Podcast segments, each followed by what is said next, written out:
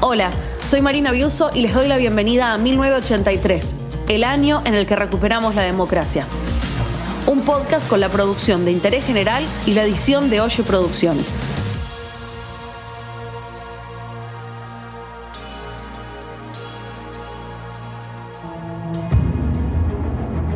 ...1983... ...el año en el que recuperamos la democracia. Tenemos todos la enorme responsabilidad de asegurar hoy y para los tiempos la democracia y el respeto por la dignidad del hombre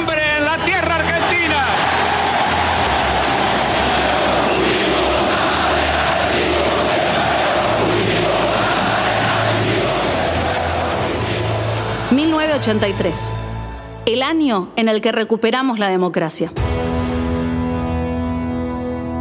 Así lo recordamos y así lo celebramos.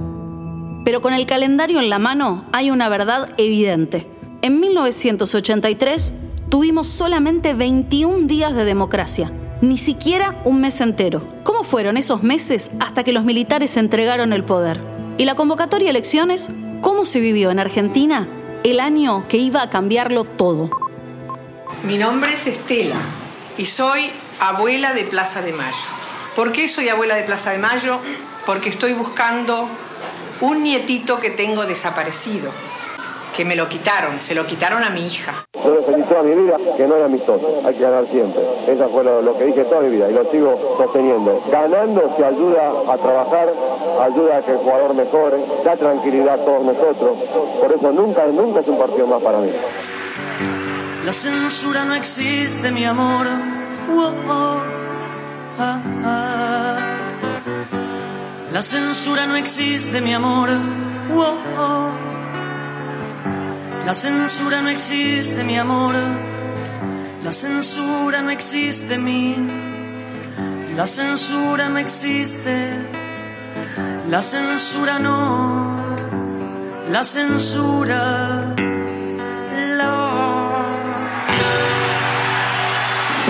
Habrá que ahogar rencores perdonándonos todos incontables errores. Es la exigencia de esta hora y de las que por mucho tiempo vendrán después.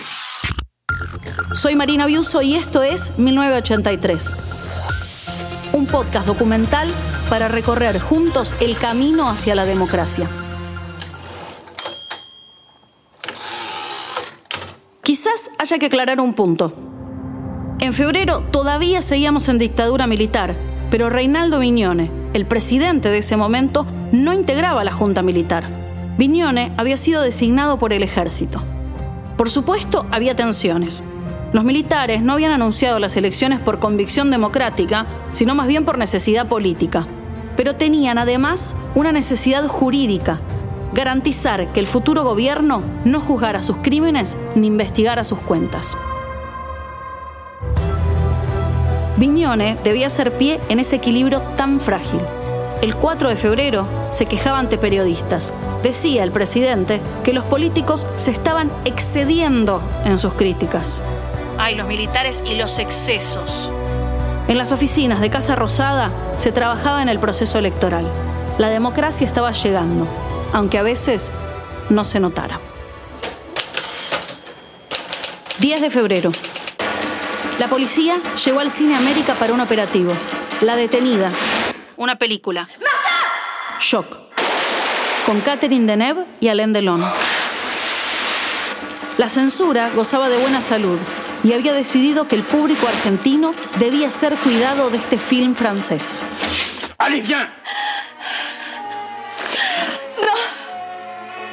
Esa misma semana, la faja de clausura llegó al Teatro Metropolitan, donde iba a presentarse la obra Doña Flor y sus dos maridos. Pero hay muchos grandes que son más elementales que los chicos, a los cuales también les hace falta que se les prescriba, digamos así, una cierta higiene mental en el consumo de espectáculos. Que conste que en este asunto el Papa coincide conmigo. No, un censor es un imbécil. Yo fui censor y no estoy arrepentido de haberlo sido. La policía consultó a 40 espectadores para que dijeran si la obra Doña Flor y sus dos maridos, basada en la novela de Jorge Amado, era o no pornográfica. Spoiler, no era. Todo lo que sale al aire en los canales, en los noticieros, está absolutamente controlado. Magdalena Ruiz Guiñazú era presentada en revista Gente como la mujer a la que más escuchan los hombres. Ustedes lo saben muy bien y de la CIP vienen todos los días informaciones, por ejemplo, del Salvador no se da tal cosa, de tal otro lado no se da tal cosa. Incluso llama, creo que es el coronel García Fernández, si no me equivoco, el que llama directamente para dar esas instrucciones. En fin, Magdalena no se callaba. 14 de febrero. Fiesta en la ciudad de La Plata. Estudiantes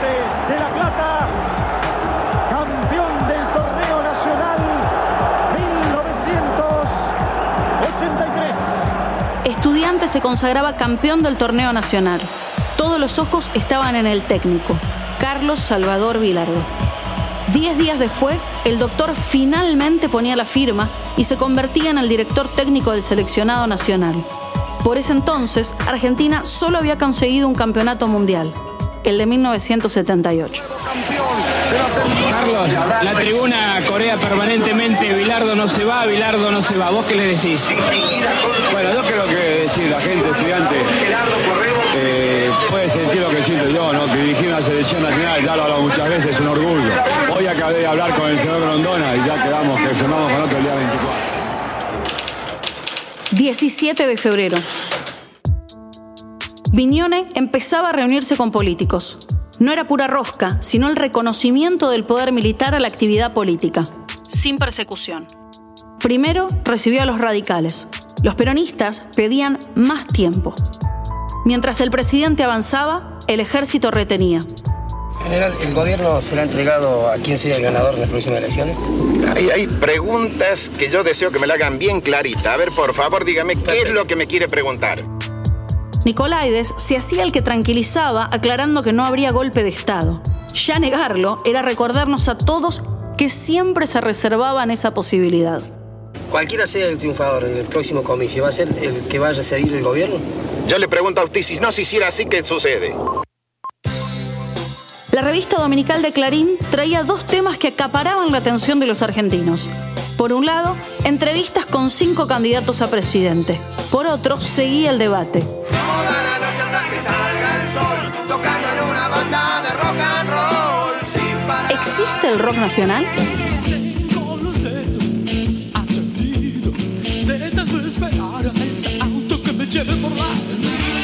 El género estaba tan reinstalado que en 1982 había vuelto el Festival Buenos Aires Rock.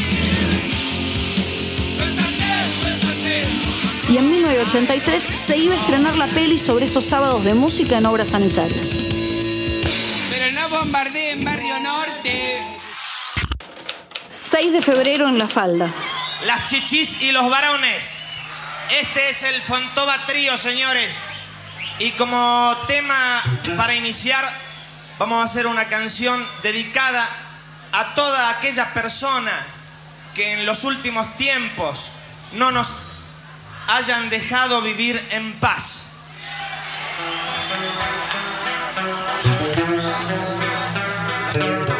El rock nacional existía y le hablaba a la dictadura que estaba en retirada.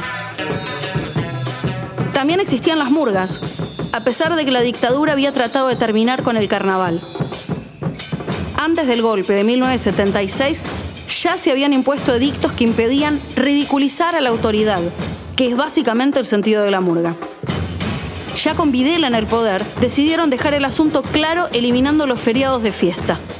Aunque costaba encontrarlo en la ciudad de Buenos Aires, el carnaval ocurría igual. En los barrios, con la música, pero sin letra, a veces clandestino.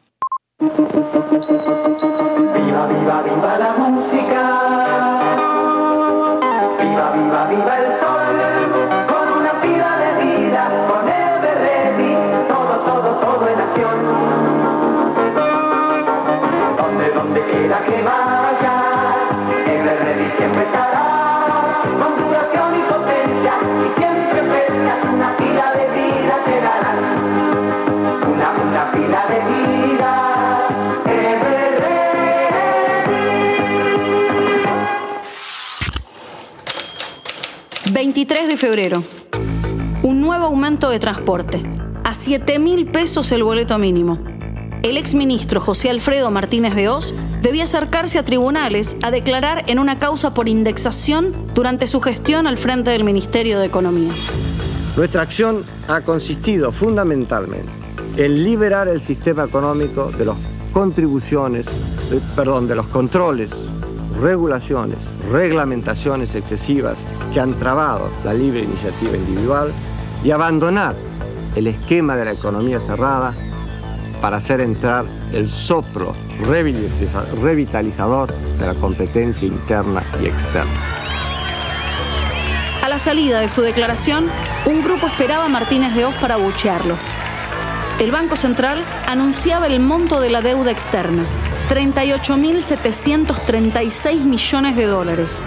Y si todavía parece poco, es porque falta la deuda de empresas privadas que la dictadura iba a hacernos asumir a la totalidad de la población. 28 de febrero. En el último día del mes, cadena nacional. dirigirme esta noche al pueblo todo de la nación argentina con lenguaje sencillo y directo. Lo hago en cumplimiento del anuncio efectuado poco antes de finalizar 1982 de que en el transcurso de este mes de febrero se daría a conocer al país el cronograma electoral. El cronograma electoral estaba listo. Podemos decir hoy que estamos exactamente a mitad del camino para el acto más trascendente que nos conduzca a esa deseada institucionalización, los comicios. La elección sería el 30 de octubre y el traspaso de mando el 30 de enero de 1984. Y decimos que estamos a mitad del camino porque a los ocho meses transcurridos le agregamos ocho meses futuros y el domingo 30 de octubre del corriente año 1983, el país, la ciudadanía del país, decidirá con su voto quiénes serán las autoridades que rijan en el futuro su destino. Sorpresa, el año en el que recuperamos la democracia estuvo por transcurrir entero con los militares todavía en el poder. ¿Qué pasó? De todo. 1983 fue un año tan intenso que parece mentira que durara solamente 12 meses. El mes que viene. En marzo, Piñone irá al encuentro de países no alineados en la India en busca de apoyo internacional. Nueva Delhi, República de la India, para ATC Buenos Aires, República Argentina. Señora Presidenta, deseo destacar que represento a un gobierno que debió asumir el poder en circunstancias en que el orden jurídico, el proceso político y la dinámica social estaban al merced del caos terrorista, que incluso ponía en peligro la misma viabilidad de la Argentina como sociedad organizada. La agresión llevada a cabo por este enemigo artero fue vencida. Hoy estamos empeñados en completar el proceso de retorno al orden constitucional y a la democracia plena. Nos hemos comprometido solemnemente frente al pueblo de la nación a asegurar el traspaso del gobierno a las autoridades que surjan de elecciones libres que se realizarán el 30 de octubre del corriente año.